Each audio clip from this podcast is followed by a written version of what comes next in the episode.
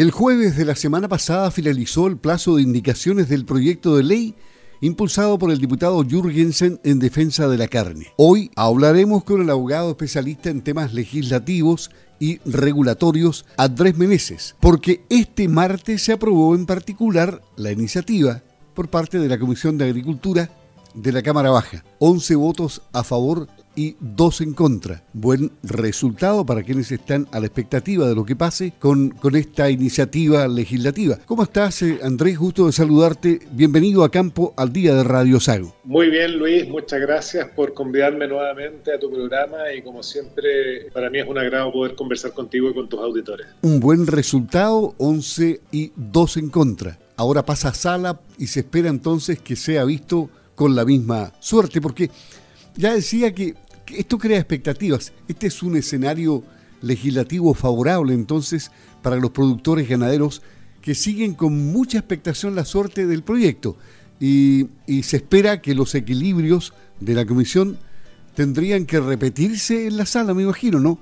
Esto no es una regla en todo caso, pero no siempre ocurre, lo contrario a lo que recomienda la votación de la comisión. ¿Qué puede pasar? Mira, efectivamente, como conversamos la semana pasada, había un plazo hasta el jueves pasado, hasta el 6 de octubre, para presentar indicaciones y el día martes pasado el proyecto se discutió en particular, puesto que, como tú sabes, la discusión en particular de todo proyecto de ley se alimenta justamente de indicaciones y esas fueron las indicaciones que llegaron hasta el pasado jueves 6 de octubre. Pues bien, eh, el grupo o eh, el conjunto de indicaciones que llegó yo creo que pueden agruparse en dos grupos fundamentalmente. Por una parte, había un eh, grupo de indicaciones que apuntaba a reforzar el proyecto en el sentido de mantener su idea matriz o su idea original en cuanto a que solamente pueda etiquetarse como carne aquellos productos que sean de origen animal, no permitiendo que puedan hacerlo aquellos productos de origen vegetal. Y en eh, la línea con esa idea matriz, eh, los eh, autores del proyecto también agregaron otras indicaciones, dándole también la exclusividad del uso de los términos hamburguesa, chorizo, salchicha y cecina solamente a aquellos productos que se compongan o sus ingredientes sean mayoritariamente mm, de origen animal o sean de eh, carne de eh, los distintos tipos de animales de abasto con los cuales se fabrican tradicionalmente esos productos. Por otro lado, también se presentó un grupo de indicaciones que apuntaban justamente en la dirección contraria a la de la idea matriz del proyecto, por cuanto buscaban, buscaban eh, eh, poder eh, permitir que el término carne fuera utilizado por productos de origen vegetal y también que ese mismo término carne pudiera ser utilizado también por preparaciones o alimentos preparados o fabricados en laboratorio a partir de células animales, pero que conforme va avanzando ese proceso se van incorporando otros elementos que no conversan adecuadamente con lo que nosotros entendemos que es la carne auténtica. Pues bien, ese segundo grupo de indicaciones fueron eh, prácticamente rechazadas por una mayoría bastante contundente, fueron rechazadas en su totalidad y en consecuencia el proyecto mantiene su eh, línea original, es decir, eh, que en la definición de carne va a pasar al código sanitario, con lo cual hoy día se supera esa definición meramente reglamentaria que está en el reglamento sanitario de los alimentos. Y además de eso, como conversábamos también, el término carne va a ser de uso exclusivo para aquellos productos de origen animal. El proyecto, como te decía, fue despachado en particular el día de ayer por la Comisión de Agricultura. Se designó como eh, diputado informante a Benjamín Moreno y eh, ahora el proyecto está en estado de tabla y por lo tanto eh, seguramente las bancadas parlamentarias en sus reuniones de comité van a definir en qué momento ese proyecto va a ser incluido en eh, la tabla de la sala de la Cámara de Diputados en las próximas semanas o meses. Esto debe ocurrir dentro de plazos más o menos normales porque no tiene ningún tipo de urgencia, ¿no? No, eh, dado que eh, hasta el momento este proyecto no ha tenido urgencias puestas por el Ejecutivo, tú sabes que las urgencias son impulsos legislativos que solamente pueden venir del Ejecutivo, este proyecto solamente va a ser considerado por, de manera exclusiva por eh, las bancadas de diputados que semana a semana confeccionan las tablas que van a revisar la sala. Por lo tanto, es aventurado en este momento tratar de anticipar algún plazo dentro del cual podría verse este proyecto, pero todo hace pensar que dada la mayoría con la cual el proyecto fue aprobado tanto en general como en particular por la Comisión de Agricultura de la Cámara de Diputados, no debiera pasar mucho tiempo antes de que el proyecto sea visto también por la sala.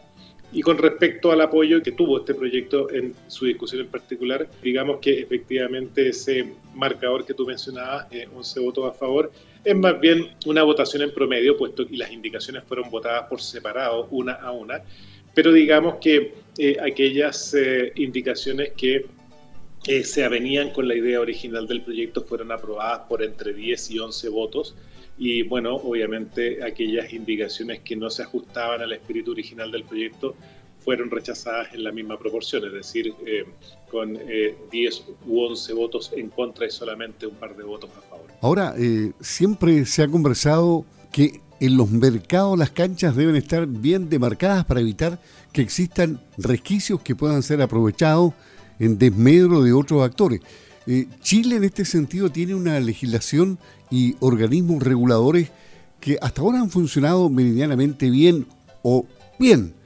Sin embargo, pareciera que siempre quedan espacios que nos llevan a escenarios complicados, a veces, ¿no? Como esto en este sentido, ¿cuál es tu opinión al respecto? Eh, como lo conversábamos también la semana pasada, Luis, yo creo que este proyecto eh, avanza en la misma línea que otras leyes que ya ha despachado el Congreso, como por ejemplo a propósito de la leche y a propósito de la miel. Y en ese sentido, eh, la, la labor legislativa que ahora se está desarrollando precisamente en el caso de la carne y en cuanto a la exclusividad del término carne para aquellos productos que sean de origen animal se ajusta a lo que el mismo Congreso ya ha resuelto en el pasado con respecto a la leche y con respecto a la miel.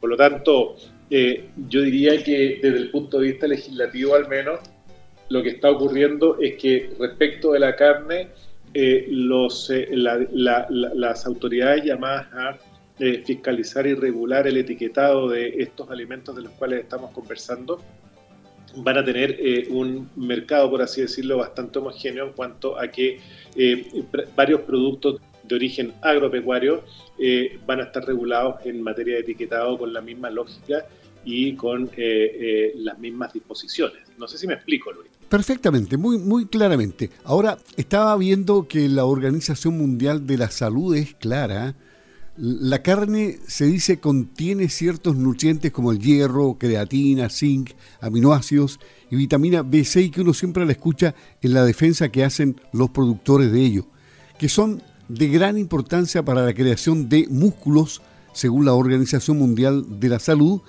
y la deficiencia de este tipo de nutrientes puede provocar irritabilidad, disminución de la función del sistema, es decir, eso es lo positivo de la carne.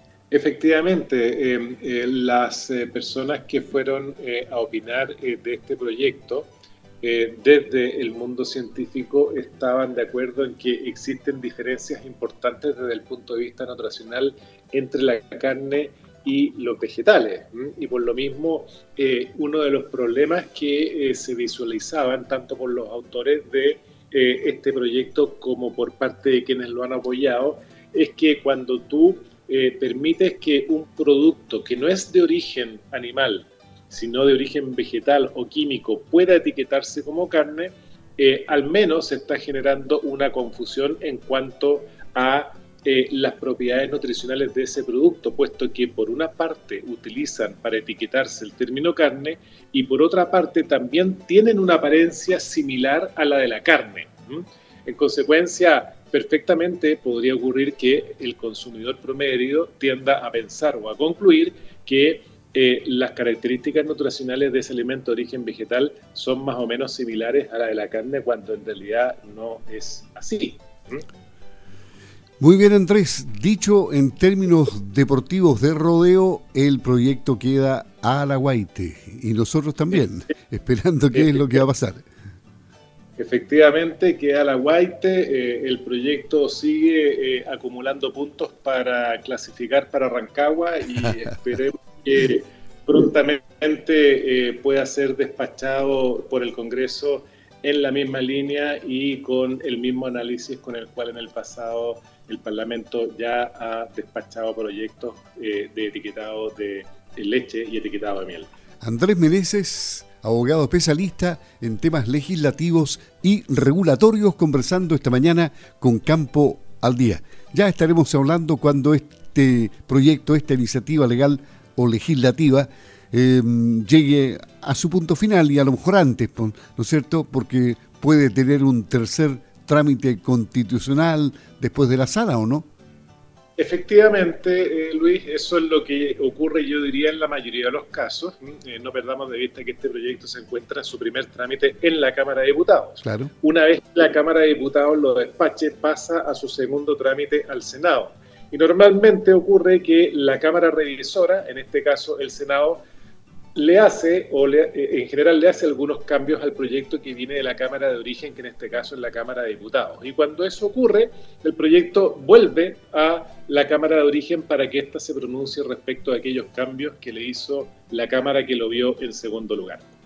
Ahora, también ocurre, y, también hay ejemplos de eso en el movimiento legislativo reciente, que la Cámara Revisora eh, ha despachado y aprobado eh, proyectos en segundo trámite sin mayores modificaciones, pero normalmente lo que ocurre es justamente lo que tú mencionabas recién, eh, que, el proyecto termine su tramitación en un tercer trámite para que todas las modificaciones que sufrió durante el proceso puedan ser vistas por ambas cámaras.